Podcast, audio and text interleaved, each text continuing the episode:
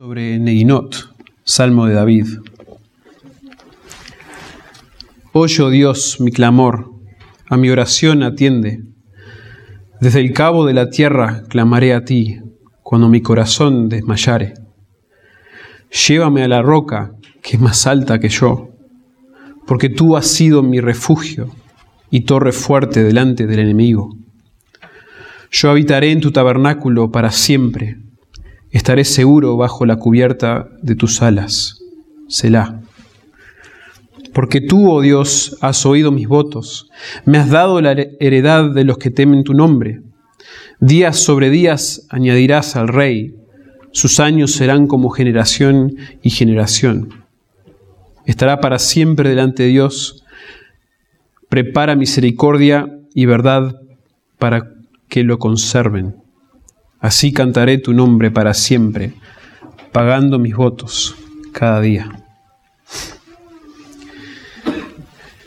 El predicador conocido Charles Spurgeon dijo, este salmo es una perla, es una perla. Es pequeña, pero preciosa. A muchos que estaban enlutados les ha proporcionado expresión cuando la mente no podía hallar las palabras para hacerlo. A veces nos sentimos así. La verdad que a veces uno se siente que está en un luto. Y no solamente cuando perdemos a alguien, un ser querido que amamos, que es muy difícil, muy fuerte, pero aún en lo espiritual. Y yo conozco la situación de varios de ustedes y esta semana tuve la oportunidad de hablar con hermanos que han perdido seres queridos últimamente, otros que están pasando por olas de aflicción y a veces parece que no se pueden poner de pie por esa ola tras ola que le está pegando. Bueno, otros a veces es solo sentirse ahogado por las tentaciones, por los pecados con los que están luchando y sienten que en todo eso Dios está muy lejos. Espiritualmente, Dios está donde siempre estuvo, pero yo estoy lejos. El salmo de hoy de David es lo que se llama un salmo de lamento. Un salmo de lamento. Y lo expresa de manera individual aquí David. Él está hablando de su situación. Hay salmos de lamento que son de todo Israel, representantes de toda la nación, y se lamentan ante Dios por varias razones. Pero aquí, tenemos a David, ya siendo rey, y se encuentra en un estado impotente, un estado indefenso, y se siente lejos de Dios. Y en esta situación es en la que él escribe este salmo, esta oración. Él le ora a Dios y sirve para nosotros como un modelo para cuando Dios permite aflicción en nuestras vidas. Fíjense que los salmos de lamento son composiciones que surgen de la angustia, del dolor, el abandono y la desorientación. En el lamento el escritor clama a Dios por ayuda. Pero este salmo que vamos a estar viendo esta mañana, de alguna manera responde esta pregunta. ¿Cómo, ¿Cómo puedo orar a Dios cuando permite aflicción en mi vida? ¿Cómo puedo orar a Dios cuando me siento ahogado por estas aflicciones que Él mismo está permitiendo en mi vida? Y a veces es el caso que no sabemos qué orar ¿Qué le digo a Dios en esas situaciones? Que me siento solo, aislado, lejos de su presencia. Pero a veces no es solamente la ignorancia de saber qué decirle a Dios, sino el sentido de incapacidad. ¿Cómo le voy a orar? ¿Cómo le voy a orar? He perdido todo el deseo de hablar con Dios al pensar que Dios es quien ha orquestado las circunstancias que resultan en esta aflicción que yo tengo sea que he perdido a alguien, sea que estoy sufriendo con mis hijos, con mi esposa, conflictos, sea que estoy en una batalla espiritual todo el tiempo. Y yo le digo esto, hermanos, como alguien que afirma y atesora la soberanía de Dios, la idea de que Dios está en control de todos, Él es el Rey soberano, supremo, y no hay nadie que pueda de alguna manera cambiar lo que Dios dispone, y eso a mí me da paz, me da gozo. Pero lo expreso con esa alegría y ese gozo, particularmente cuando está todo bien. Cuando los planes que yo tengo, y soy una persona que me gusta organizarme, tener mi plan, cuando voy a un lugar tengo todos estos planes para, para hacer y, y los cumplo pensando que es lo mejor.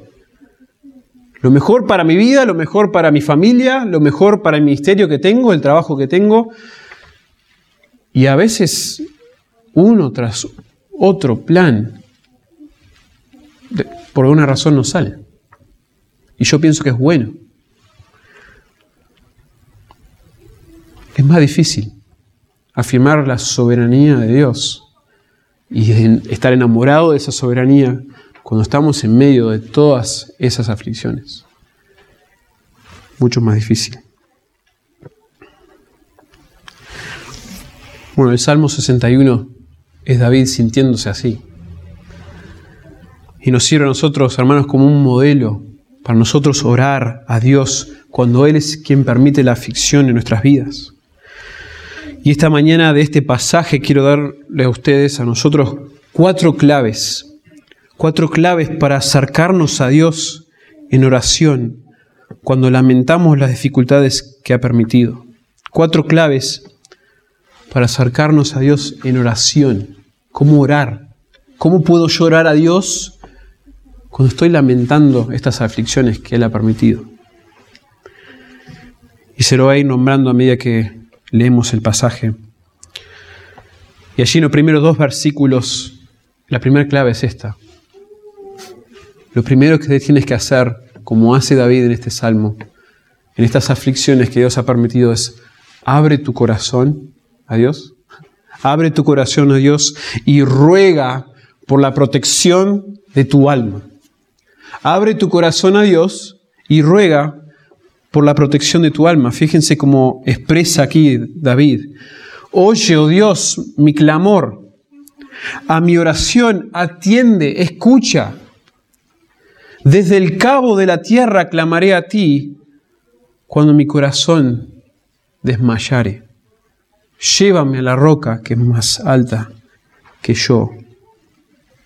Fíjense que el salmista David no esconde su frustración, no la esconde. Él abre con dos expresiones paralelas que buscan la atención de Dios. Oye, oh Dios, mi clamor. El clamor a que se refiere David allí es un llanto gritado. David está gritando esto al Señor. Y recién en la segunda frase, en la frase paralela, se nos aclara que es una oración. que, David está orando a Dios, que le está pidiendo algo. La primera expresión es, oye Dios este grito mío, este llanto.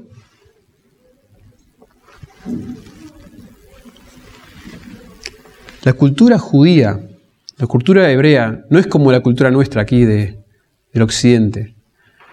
A veces escuchar que alguien le grita a Dios en su clamor, en su frustración, suena como casi irreverente, extraño. ¿Qué haces? ¿Cómo te atreves?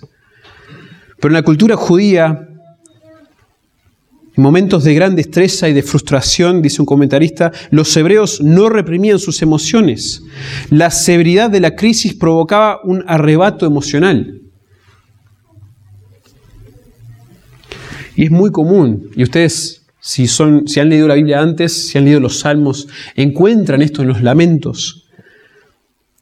Encontramos expresiones audaces que suenan casi atrevidos, irreverentes. Pero lo que David hace aquí no es, no es blasfemia, no está retando a Dios. Son llantos de su corazón, expresando directamente a Dios, Dios, no me estoy quejando ante ti, solo escúchame, dame una audiencia. ¿Hasta cuándo voy a seguir sufriendo esto? Y hay muchos salmos que empiezan así. ¿Hasta cuándo, Señor? ¿Hasta cuándo? David no está ventilando su disgusto y tampoco está repitiendo religiosamente palabras para conseguir un resultado como hacen en algunas denominaciones o en algunas religiones. David quiere que Dios lo escuche. Y fíjense que al abrir su corazón, David también reconoce y manifiesta su estado espiritual. Hermanos, cuando nosotros estamos en esta destreza espiritual, abramos nuestro corazón a Dios, clamándole a Él, pero reconozcamos y manifestemos también nuestro estado espiritual, lo que realmente está sucediendo en nuestros corazones. Y eso es lo que hace David. En el verso 2, desde el cabo o desde los confines de la tierra clamaré a ti cuando mi corazón desmayare. Esta expresión de confines de la tierra tiene que ver con David sintiéndose como que Dios, Dios está lejos mío. En ese tiempo, en el Antiguo Testamento, encontramos la presencia de Dios representada en el arca del pacto, que se mueve, cuando se mueve Israel, siempre se protege ese arca y la presencia de Dios está allí. En el tiempo de David se pone en lo que viene a ser un tabernáculo, un templo, ¿verdad? Y David probablemente en lo físico está en un momento de estresa. Algunos piensan que es cuando Absalón, su hijo, lo está persiguiendo y él está lejos de Jerusalén. Algunos piensan eso, no, no podemos saber así de manera segura pero con esa expresión figurativa de que Dios estoy lejos de ti, está hablando de su emoción, de soledad, de desesperación. Y dice, voy a clamar a ti cuando mi corazón desmaya. Su alma estaba tan agobiada con la sensación de destreza que no podía tomar ni una decisión. Estaba perdiendo la voluntad de resistir. Dios, así estoy. Me siento lejos de ti y estoy tan abrumado por la situación que me estaba pasando que no puedo ni pensar. No puedo ni pensar con la destreza que tengo. Y estoy perdiendo la voluntad de resistir. Esto es tan clave, hermanos. Abrir nuestro corazón a Dios. Clamar por nuestras almas. Fíjense, el salmista no esconde su frustración, reconoce y manifiesta su estado espiritual. Y luego el salmista en base a eso ora, ora que Dios pastoree y proteja su alma como solo Dios puede. Le ora al Señor que pastoree su alma y que lo proteja como solo Él puede. Y esta expresión, hermanos, aquí es probablemente lo más singular de este salmo. Porque hay varios lamentos en los salmos, como ya mencioné. Pero esta expresión aquí es quizá lo más precioso de todo el salmo. Llévame, llévame a la roca que es más alta que yo. En otra traducción dice, condúceme a la roca que es más alta que yo.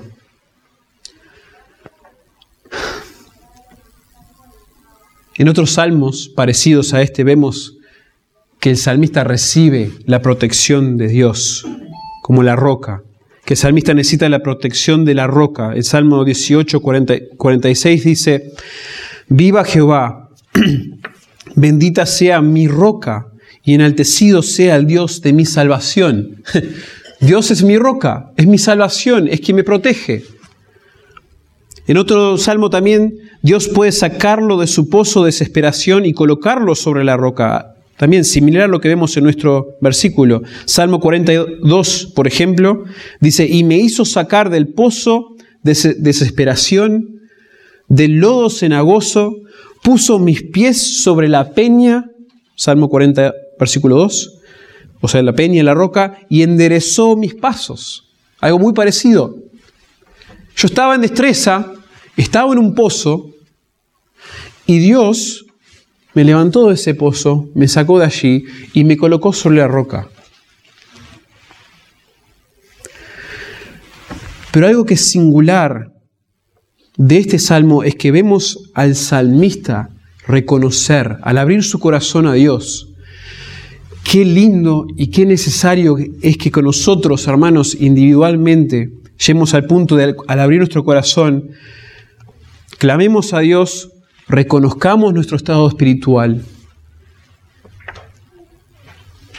pero también lleguemos al punto de reconocer nuestra absoluta dependencia de Dios. Eso es algo tan necesario, hermanos, que necesita ocurrir. A un lugar donde necesitamos llegar cuando estamos sufriendo de esta manera. El salmista está en un lugar donde sus capacidades, sus fuerzas, su voluntad, sus recursos, todo lo que él podría hacer o proveer para quitarse de ese lugar, no lo pueden calmar, no lo pueden remover del pozo. No lo calman cuando se siente aturdido por el ruido de sus angustias y ansiedades. No puede frenar sus pensamientos abrumantes con nada, no con placeres, no con distracciones, y ya no los puede ignorar. Yo imagino que la mayoría de los que estamos acá hemos pasado momentos así, como que una tras otra cosa y esas cosas se van exasperando, se van volviendo más y más difíciles y llega el punto donde ya parece que no podemos pensar en otra cosa que en esas situaciones. Nos agobian, nos despertamos pensando en eso, nos acostamos y no podemos dormir porque estamos pensando en eso.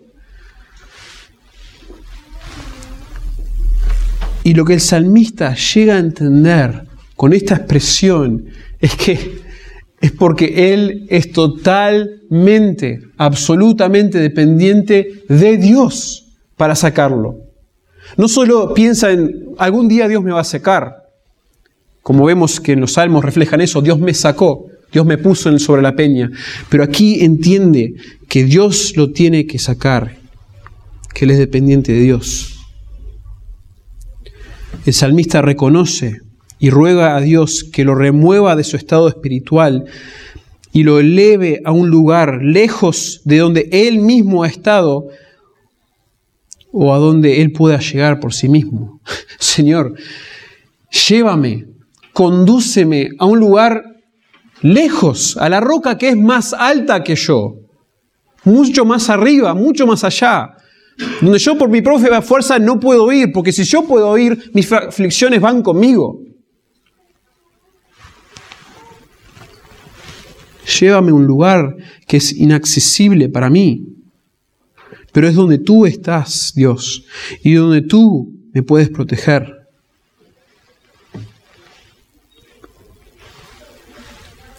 Ahí es donde pide el salmista que Dios lo lleve. Y obviamente esto es metafórico, esto es algo figurativo.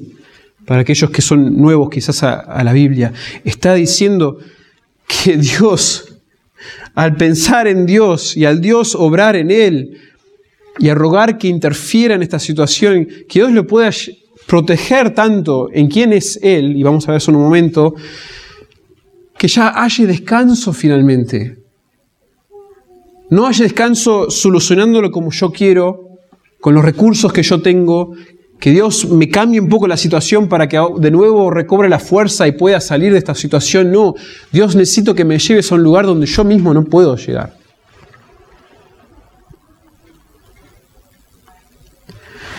Y me parece muy interesante la expresión condúceme, llévame.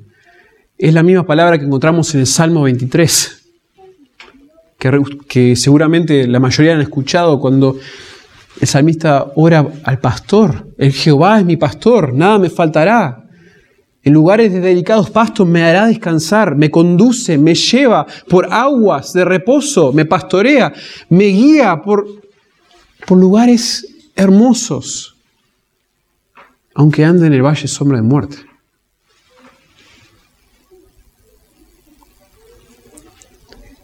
David en este momento necesita que Dios lo guíe, lo pastoree a un lugar más alto, como lo ha guiado por esos lugares hermosos en su vida espiritual, en su vida con Dios, ahora mismo está en el valle sombra de muerte. y le ruega a Dios, condúceme, pastoreame, llévame delicadamente, por favor, a ese lugar que es más alto que yo. Quítame de este lugar, colócame en la roca que es más alta que yo. Esa expresión, esta oración de, David me hace pensar en la reacción de mis hijos o, de, nenes en general cuando se sienten amenazados, cuando se sienten abrumados por, la presencia de, a veces de otros nenes o de animales que son grandes y les, les saltan encima. Me pasaba con, mi, con mis hijos, o todavía me pasa, que los llevamos a algún lugar donde hay perros, donde quizás hay nenes más grandes y por momentos veo a mi hijo corriendo hacia mí porque el perro le está saltando y es más grande que él, entonces viene corriendo a papá o a mamá, por favor, levántame. O sea, no me dice eso, ¿no? Pero con los brazos. ¿Y qué hace el papá o la mamá? Lo levanta Muchas veces lo agarra o lo pone en los hombros o lo pone en un lugar más alto para que no, ya no le moleste el perro, ya se sienta seguro. Y desde el lugar es como que el nene, y yo me acuerdo de, algunas cosas de nene, ¿no? un poco más grande, 5 o 6 años, teniendo esos miedos todavía de, sentir, de estar en los hombros de mi papá, o estar en ese lugar más alto que me había puesto, y ya tener otra perspectiva. Yo estoy seguro. De acá me cambió la manera de ver la situación. Ya estoy en los brazos de papá. Ya estoy en sus hombros, ya estoy en el lugar donde me puso.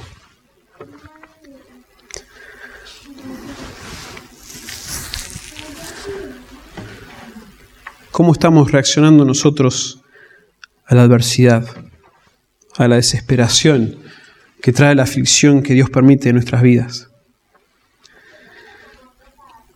Hermanos, necesitamos abrir nuestros corazones a Dios. Necesitamos expresar al Señor, hablarle a Él, pedir una audiencia con Él. Dios, escúchame.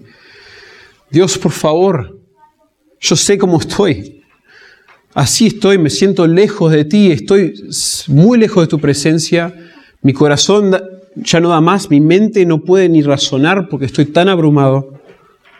Necesito que me tomes y que me pongas en ese lugar que es más alto que yo. Desde mi referencia, un lugar donde no solo tú me puedes cuidar, que me protejas, para allí yo recobrar la, paz y la perspectiva de lo que realmente está pasando alrededor mío, de que pueda entender quizás de que esto es providencia tuya, que lo has permitido, pero necesito tu protección.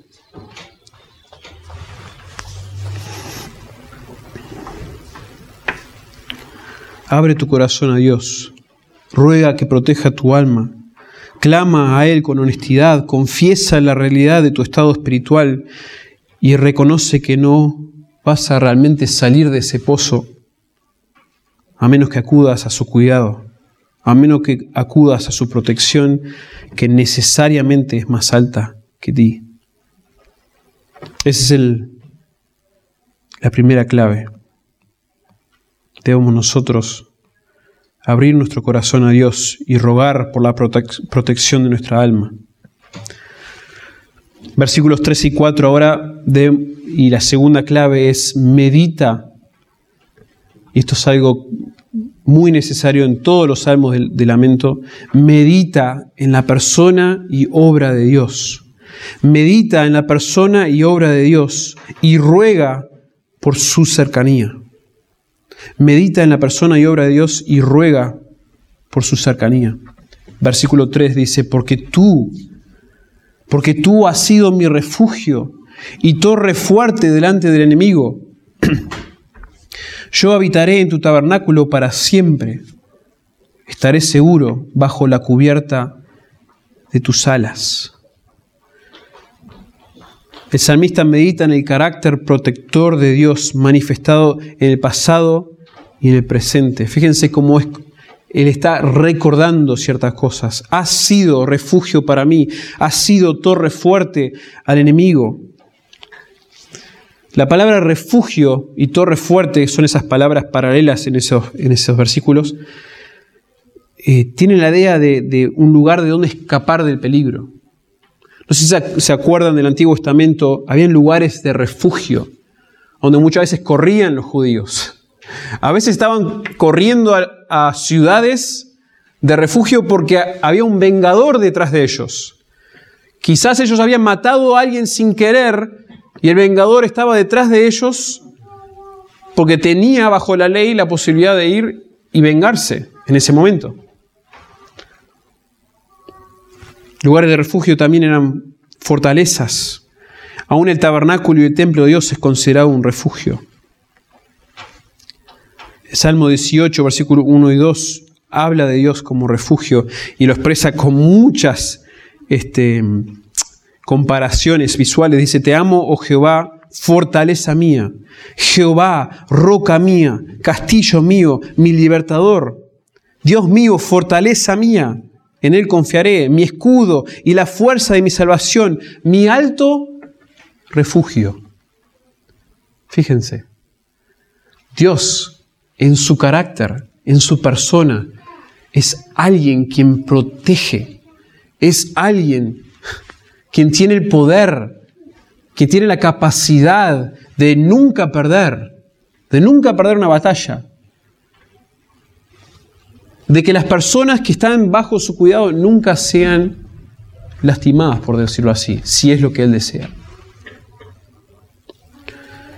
Bueno, la expresión torre fuerte es, muy similar, pero la torre fuerte es el lugar más seguro de una fortaleza. Lo vemos en varios edificios, aún en Jericó, por ejemplo, que tenía torres fuertes.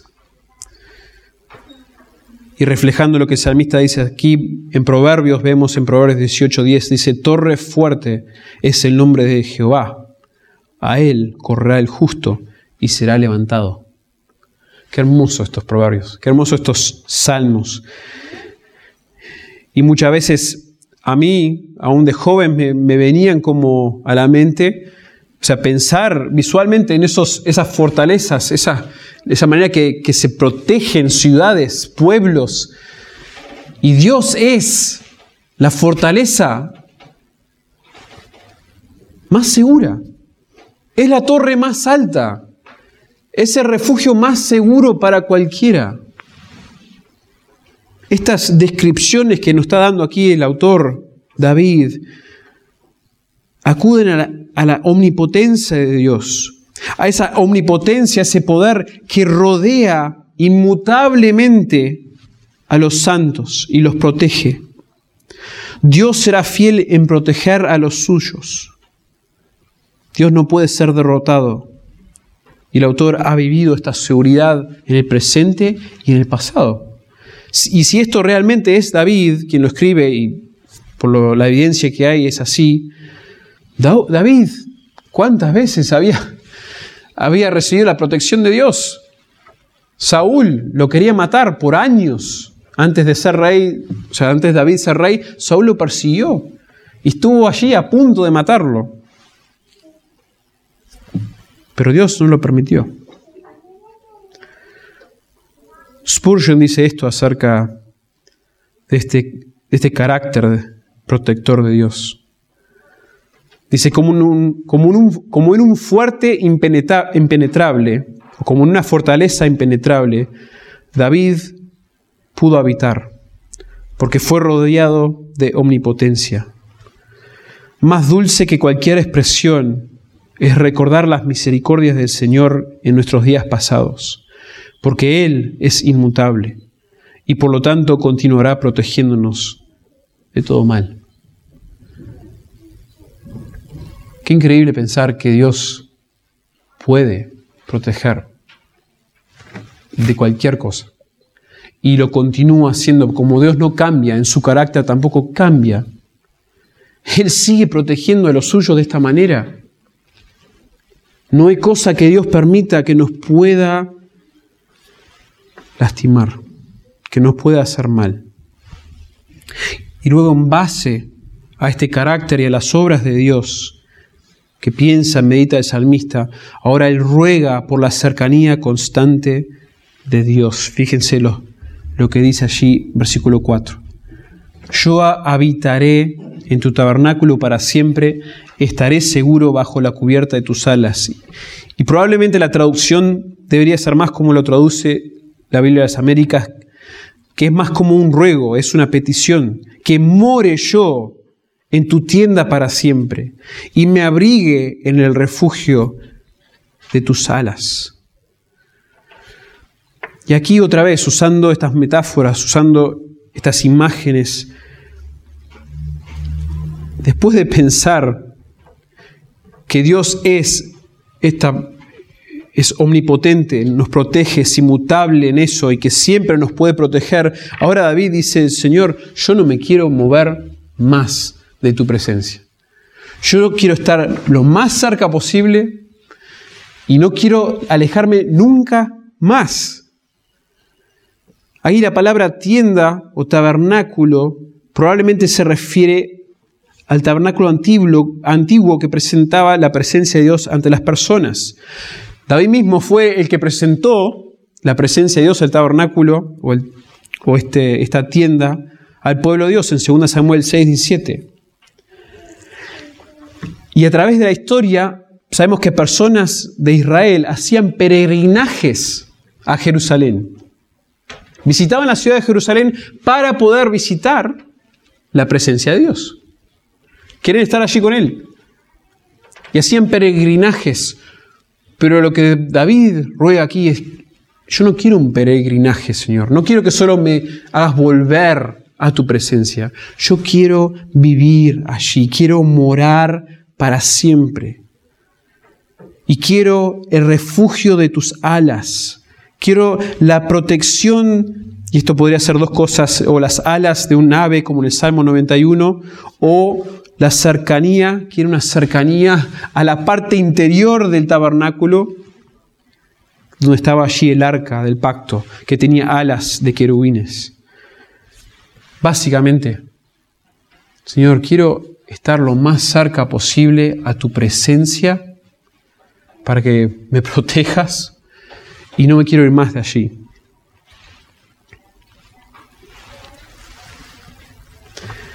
El salmista entiende que sin la presencia de Dios le será imposible dar un solo paso en el valle de sombra de muerte o en el pozo que se encuentra. Es, me hace pensar en, en las palabras de Moisés. ¿Se acuerdan cuando Moisés está allí con el pueblo judío en, el libro de Éxodo?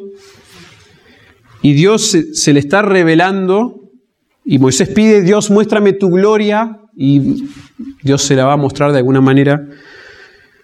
Y dice esto, escuchen, les leo Éxodo 33, si quieren pueden seguir ustedes a partir del versículo 12 hasta el 15, Éxodo 33, 12. Miren cómo le expresa Moisés a Jehová. Dice, y dijo Moisés a Jehová, mira, tú me dices a mí, saca a este pueblo, y tú me has declarado a quién, y tú no me has declarado a quién enviarás conmigo. Sin embargo, tú dices, yo te he conocido por tu nombre, y has hallado también gracia en mis ojos. Pero ahora pues, si he, llegado, he hallado gracia en tus ojos, te ruego que me muestres ahora tu camino para que te conozca y halle gracia, y halle gracia en tus ojos. Y mira que esta gente es pueblo tuyo. Y él, hablando de Dios, dijo, mi presencia irá contigo y te daré descanso. Pero fíjense la respuesta de Moisés, después de escuchar eso de Dios. Y Moisés respondió, si tu presencia no ha de ir conmigo, no nos saques de aquí.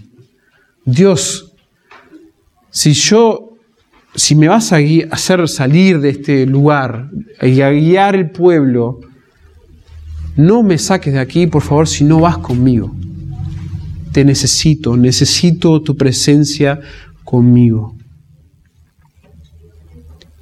A veces, como David, como Moisés, a veces tenemos que expresar esto al Señor. Nos sentimos como Moisés, Dios, si tú no estás conmigo, no me lleves a ningún lado. Y esto suena extremo, ¿no? Suena extremo. Pero la que es necesario pensar de esta manera. medita en quién es Dios, medita en quién es aparte de ti y luego también medita en Dios y quién ha sido y lo que ha hecho para ti. Siempre te ha sido fiel, nunca te ha abandonado, ¿sí? Dios nunca nos ha abandonado. Para el creyente, Dios siempre ha estado con nosotros. Y en el lamento más largo de toda la Biblia, en Lamentaciones, el libro de Lamentaciones, capítulo 3, versículos 21 y 22, en el medio del libro, una sección tan importante dice, esto recapacitaré en mi corazón, por lo tanto esperaré. Por la misericordia de Jehová no hemos sido consumidos, porque nunca decayeron tus misericordias. Nuevas son cada mañana, grande es tu fidelidad. Esto, esto es la promesa, o esto es nuestro Dios, esto es quién es nuestro Dios, su persona, su obra. Y al conocerle de la manera que lo conoció David, de la manera que lo conoció Moisés, ellos en sus momentos de dificultad, de destreza, de sentirse solos y lejos de Dios, ellos ruegan de estar siempre en la presencia de Dios. Siempre quiero estar cerca tuyo, Señor. Siempre quiero aprender de ti. Necesito tus fuerzas. No me dejes. Entonces, las cuatro claves incluyen abrir nuestro corazón y rogar al Señor por nuestra alma, por la protección de nuestra alma. Número dos, medita en la persona y obra de Dios y ruega por su cercanía. Y ahora el tercero que vemos allí en el pasaje es también medita en las promesas de Dios y ruega por su fidelidad a ellas. Medita en, las promesas de Dios. Primero habíamos visto la persona y sus obras, ahora en las promesas de Dios y ruega por su fidelidad a ellas. Dice el versículo 5, porque tú, oh Dios, has oído mis votos, me has dado la heredad de los que temen tu nombre. Días sobre días añadirás al rey, sus años serán como generación y generación. Estará para siempre delante de Dios. Prepara misericordia y verdad para que lo conserven. Les voy a desarrollar un poco estos versículos en un momento, pero a mí me parece tan interesante que David aquí se frena a pensar particularmente en el pacto davídico, o sea, en el pacto que Dios ha hecho con él, que involucra que Dios no deje de bendecir a David y a su descendencia, manteniéndolos en la línea del reino de Israel, ahora, y cuando David escribe, y para siempre y acude esas promesas que son parte del pacto para David y para los santos de, todos los tiempos, para el mundo en un sentido, todos los que se acerquen a Dios. Y nosotros también, hermanos, tenemos tantas promesas por medio del nuevo pacto, ¿verdad? El nuevo pacto que Dios ha hecho con nosotros por medio de Jesucristo. Tenemos tantas promesas a favor nuestro en las que podemos confiar pensar y rogarle al Señor, por favor, Señor, ayúdame. no, yo sé que vas a cumplir tus promesas, pero te ruego que me ayudes a confiar en ellas, a aprovecharlas al máximo. Bueno, David hace ese tipo de, de confesión, ese tipo de oración, pero con el pacto que él estaba viviendo en ese momento, que era a él y a sus descendientes. Y esa primera frase, porque tú, oh Dios, has oído mis votos, me has dado la heredad de los que temen, bueno, ahí es como una expresión general. Señor, yo estoy entre los tuyos. Tú, tú conoces mi devoción, tú conoces mi fe.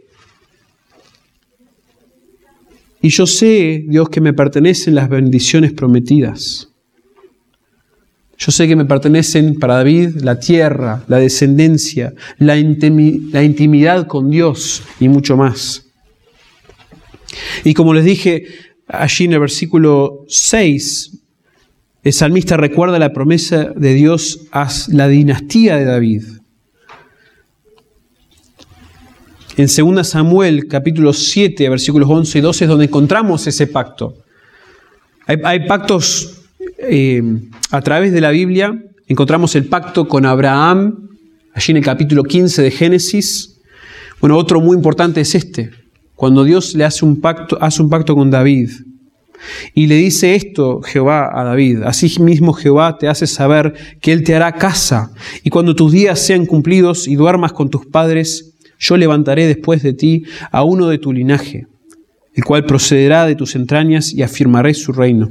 Y el versículo 16 dice, y será afirmada tu casa y tu reino para siempre delante de tu rostro, y tu trono será estable eternamente. Y las palabras de David son básicamente una repetición de eso. Señor, día sobre día añade al rey. Sus años que sean como generación en generación. Entonces acude a esa promesa que Dios ya le había hecho a David. Y entonces el salmista ora que Dios proteja al rey con su amor leal, tal como lo ha prometido. Dice el versículo, estarás para siempre delante de Dios, prepara misericordia y verdad para que lo conserven. Misericordia y verdad para que lo conserven. Vemos en los pactos, y estoy dando muchos detalles aquí sobre lo que ocurre en el pacto davídico, y, pero me parece tan intrigante las, palabras que a veces escogen los autores. A veces leemos estos salmos, especialmente lo de lamento, y es como que no nos cuesta orientarnos si no tenemos cierta explicación. Pero es tan práctico, es tan real, es tan relevante lo que está haciendo el salmista aquí, que uno no, se lo quiere perder. Desde el comienzo, Dios crea al hombre, el hombre cae, y Dios desde el comienzo hace una promesa de que el hombre podrá de nuevo relacionarse con Dios, que Él va a escoger a un pueblo y que por medio de un Mesías algún día Él va a acercar a ese pueblo de una manera tan especial. Y Dios empieza a relacionarse con los hombres de nuevo por medio de estos pactos, primero con Abraham y con su descendencia, y ahora con David. Y palabras que se repiten cuando se hablan de estos pactos son el amor, la misericordia, en otras palabras, el gesed, que muchos de ustedes han escuchado desde este, púlpito, ese amor inquebrantable, ese pacto inquebrantable que Dios hace con su pueblo porque los ama de manera unilateral, y verdad, y fidelidad, que es otra idea detrás de verdad por su amor y su fidelidad, Dios cumple su promesa. Dios lo hizo con Abraham, con Isaac, con Jacob. Miqueas 7:20 dice, cumplirás la verdad a Jacob y a Abraham, la misericordia, el Gesed, que juraste a nuestros padres de los tiempos antiguos. Y a eso es lo que acude David aquí. Esos pactos que atraviesan la historia de la redención están siendo continuadas por David y su descendencia. Y David mismo ahora ruega que esos dos fundamentos, su amor leal, su gesed y su fidelidad, su verdad,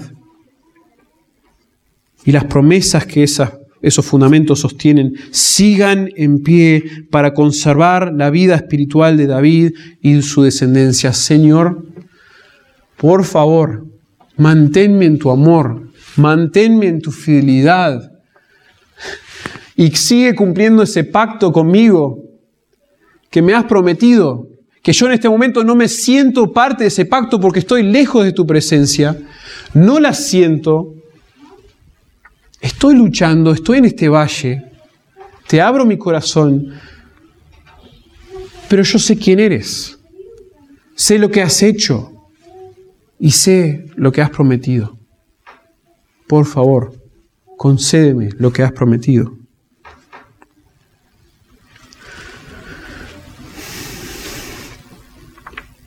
Nosotros como creyentes en, después de Cristo, parte de la iglesia, estamos bajo el nuevo pacto. Un pacto que extiende las promesas hechas a Abraham, hechas a David, pero no anulan lo que prometió a esas dos personas y a sus descendencias. Y bajo el nuevo pacto, bajo el nuevo pacto, nosotros tenemos tantas promesas a nuestro favor. Efesios 1, por ejemplo, como un solo ejemplo, Efesios 1, 3 al 14, describe quiénes somos y qué tenemos a nuestro favor en Cristo.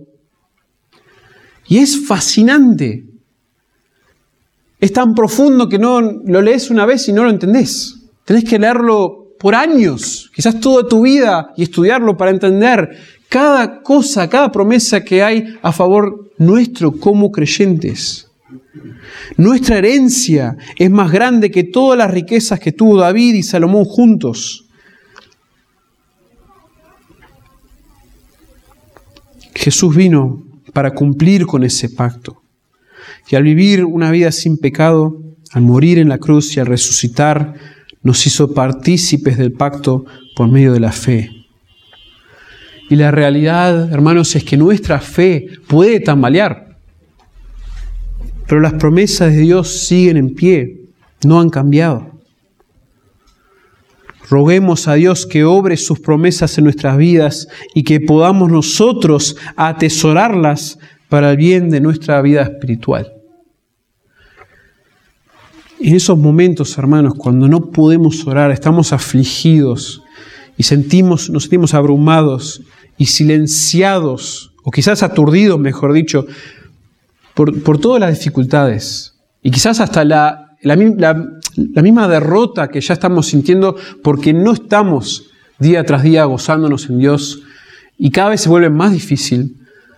Cada vez amamos más los ídolos que estamos formando en nuestro corazón intentamos sentarnos a leer la Biblia y nos aturden a veces las distracciones, el aburrimiento quizás que estamos sintiendo, porque otras cosas son más apelantes. Gritemos al Señor, roguemos, abramos nuestro corazón, expresemos nuestro estado espiritual y le pidamos al Señor, por favor, llévame a ese lugar que es más alto que yo. Por favor, en base a quién eres, que eres, que me proteges, que eres fiel. Por favor, mantente cerca mío, por favor, Señor. Cumple tus promesas y ayúdame a atesorar esas promesas. Ayúdame a entender la realidad de ellas en mi vida. Entonces, ¿cómo podemos nosotros, cómo podemos orar a Dios cuando nos sentimos afligidos por Él? Bueno, abramos nuestro corazón a Dios primeramente y rogamos, roguemos por la protección de nuestra alma. Eso para empezar. Meditemos después en la persona y la obra de Dios y roguemos por su cercanía. Pensemos en quién es Él y después al pensar y conocerle mejor, que no queramos soltarle. Y luego meditemos, medita en las promesas de Dios y ruega por su fidelidad a ellas. Medita en las promesas de Dios y ruega por su fidelidad a ellas. Y el último versículo, como para concluir prácticamente, es, espera en Dios y Él transformará tu llanto en alabanza. Espera en Dios y Él transformará tu llanto en alabanza, dice el versículo 8. Así cantaré tu nombre para siempre, pagando mis votos cada día. Esto, en este salmo y en tantos otros salmos de lamento, ocurre esto. Todo el salmo, lamento, destreza, dificultad. ¿Qué hago? Dios, ¿qué haces? ¿Hasta cuándo va a suceder esto en mi vida? Y luego terminan con un canto, con una alabanza. Y hay autores, comentaristas, personas que estudian la Biblia que han, se han preguntado, ¿qué, ¿qué pasa acá? No encaja. ¿Qué cambio? De luto a ceremonia. Los estudiosos observan que estos salmos culminan de esta manera después que el salmista ha meditado, ha meditado en quién es Jehová, quién es Yahvé, cómo reina sobre su mundo, cómo cuida de su pueblo, qué ha hecho y qué ha dicho en el pasado, y cuando medita en su presencia con ellos. Cuando el creyente, cuando el salmista, agobiado, abrumado por las dificultades que Dios permite en su vida, medita en Dios, en sus promesas, en lo que venimos hablando. De alguna manera, al orarle a Dios después de haber meditado en Él, puede llegar a tener un canto de nuevo, una danza en vez de luto.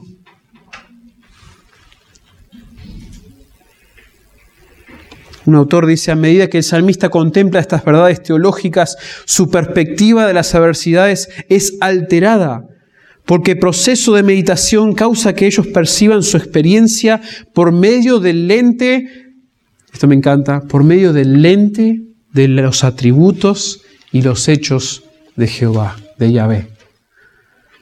Qué hermoso poder ponernos esos lentes de quién es Dios y de sus promesas. Hermanos, el remedio para tratar los dolores de la aflicción no es negar su realidad o intentar resistirlo solo con los recursos humanos a nuestra disposición. Más bien debemos seguir el modelo del salmista, meditando en el Señor. Por medio de la meditación nuestra fe es nutrida, secando nuestros ojos en la noche para poder regocijar en la mañana. Por medio de la meditación. Esto lo dijo un autor un comentarista. Por medio de la meditación nuestra fe es nutrida, secando nuestros ojos en la noche para poder regocijar en la mañana. Y de esta manera el Señor podrá cambiar nuestro lamento en baile, como dice el Salmo 30, 11. Yo he estado más que nada en, el Antiguo Testamento, en los Salmos, pero estos son verdades del Nuevo Testamento también. Filipenses 4, 6 y 7, Pablo les escribe a la iglesia, le dice, para nada estéis afanosos, si no seáis conocidas vuestras peticiones delante de Dios. Fíjense, no se afanen hermanos, no se afanen en su dificultad, hagan sus peticiones conocidas a Dios, exprésenselas en una audiencia a Dios, en toda oración y ruego, palabras todas que tienen que ver con orar y hablar con con precisión, con palabras específicas, contándole a Dios qué es lo que está pasando. Y con acción de gracias. ¿Y qué pasará? Y la paz de Dios, que sobrepasa todo entendimiento, guardará vuestros corazones y vuestros pensamientos en Cristo Jesús. De alguna manera, al haber pensado en Dios y orado al Señor y dado gracias por su soberanía, por su gracia, por la manera que nos sostiene, podemos tener paz.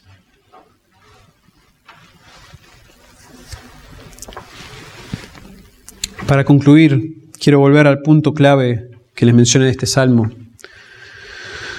Cuando el salmista ruega que Dios lo guíe a la roca que es más alta que él. Piensen que más o menos mil años después de que David escribe esto, nace uno de sus, uno de su línea, de su linaje, en Belén. El rey Herodes intenta matarlo, entendiendo que este niño, cuando creciere, podría quitarle su trono como heredero del trono judío. Pero no pudo matar a ese nene, porque Dios lo preservó siendo fiel a su promesa. Pero 30 años después de ese nacimiento de este nene, de este descendiente de David, ese mismo heredero de David entrega su vida. O sea, Herodes intenta quitársela para quitarlo del medio y él mantenerse rey, de alguna manera cortar el linaje de David.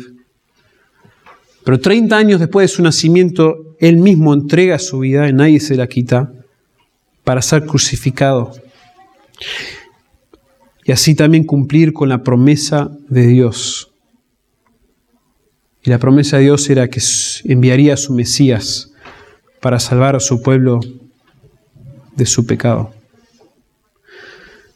Entonces, estamos diciendo que el hijo de David, esta, que esta promesa que Dios le había hecho a David y David ruega que el Señor mantenga su promesa, bueno, su, su linaje llega y llega para morir, no para reinar, porque no toma su lugar como rey sobre la tierra, eso lo va a hacer más adelante, sino entrega su vida en lugar de la nuestra para sufrir el castigo que merecíamos y para darnos la justicia que no merecíamos. Y para cumplir esto, Jesús nos colocó a nosotros en una roca que es más alta que nosotros. Pero lo que hizo en ese momento fue mucho más que solo protegernos. Él tomó, al levantarnos a nosotros, Él tomó nuestro lugar ante el dolor, ante el castigo y el aislamiento de nuestro pecado, hasta el punto de sufrir el desamparo total de su Padre. Y todo eso para que nosotros podamos recibir su descanso y su paz. Cuando una persona viene al Señor en fe, en arrepentimiento, ustedes escuchando esto, escuchando lo que Jesús ha hecho en la cruz, vienen en fe a Él y se arrepienten, experimentan por primera vez esa paz de Dios.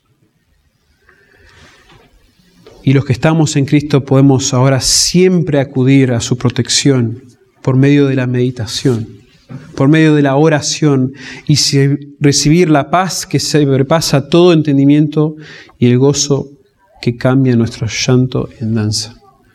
Hermanos, qué hermosa que es nuestra esperanza. Qué tremendo para los que estamos en Dios, los que estamos en Cristo, el saber que aún en esas aflicciones más difíciles que Dios ha permitido en nuestra vida, nosotros podemos acudir a Él de esta manera y tener la paz. Tener ese confort que solo viene de Dios cuando oramos a Él de esta manera. Cuando rogamos que nos ayude a pensar en su persona, en sus obras, en sus promesas. ¿Qué esperanza? Y si no tienes esa esperanza hoy, te rogamos que por favor medites, pienses si realmente estás arrepentido ante Dios, porque es posible que no. Y si tienes alguna pregunta a eso, por favor habla con uno de nosotros, habla con alguna persona de esta iglesia que conoce el Evangelio. Nos encantaría compartir eso contigo. Padre, te damos gracias por tu palabra, por la esperanza que nos da, Señor, para no solamente para la vida eterna que esperamos tener en Cristo Jesús algún día, allí cuando estemos frente a Él y seamos como Él, Padre, sí anhelamos ese día tanto, eh, todas estas aflicciones y distracciones y el pecado de nuestro ser nos, nos recuerda, Señor, que, que no estamos en tu reino ahora, no estamos viviendo bajo tu dominio. Y queremos que tu reino venga pronto, Señor. Oramos que tu reino venga pronto, aún hoy, Señor, que tu reino venga y podamos disfrutar de tu presencia y ya no sufrir más en este mundo. Pero Padre, estamos tan agradecidos que nos has dado todo lo necesario para poder vivir en esta vida de pecado, esta vida caída, con esperanza, aún en las destrezas, aún en las dificultades, las presiones, Señor, que sentimos siempre tenemos acceso a ti, poder orar y rogar por tu misericordia, por tu amor leal que nos sostenga, que tus promesas nos impulsen, que nos eleven que tú nos eleves a ese lugar más alto que nosotros, a esa roca, podamos sentir paz y podamos tener una perspectiva, Señor, que solo tú puedes dar en medio de las aflicciones. Señor, por favor, te ruego que quebrantes a aquellos que todavía se aferran a su, a sus propias fuerzas, a su propia, propia capacidad de mantener su, su propia vida, su familia, que tienen un buen trabajo, tienen el dinero necesario. Señor, por favor, que ellos vean que su gran necesidad está allí todavía, que es tener paz con Dios. Es su corazón condenado que necesita ser regenerado. Necesitan estar bien frente al juez del mundo. Te damos gracias, Padre, por estas verdades que hemos aprendido hoy. Incúlcalas en nuestro corazón, en nuestras mentes. En el nombre de Jesús oramos. Amén.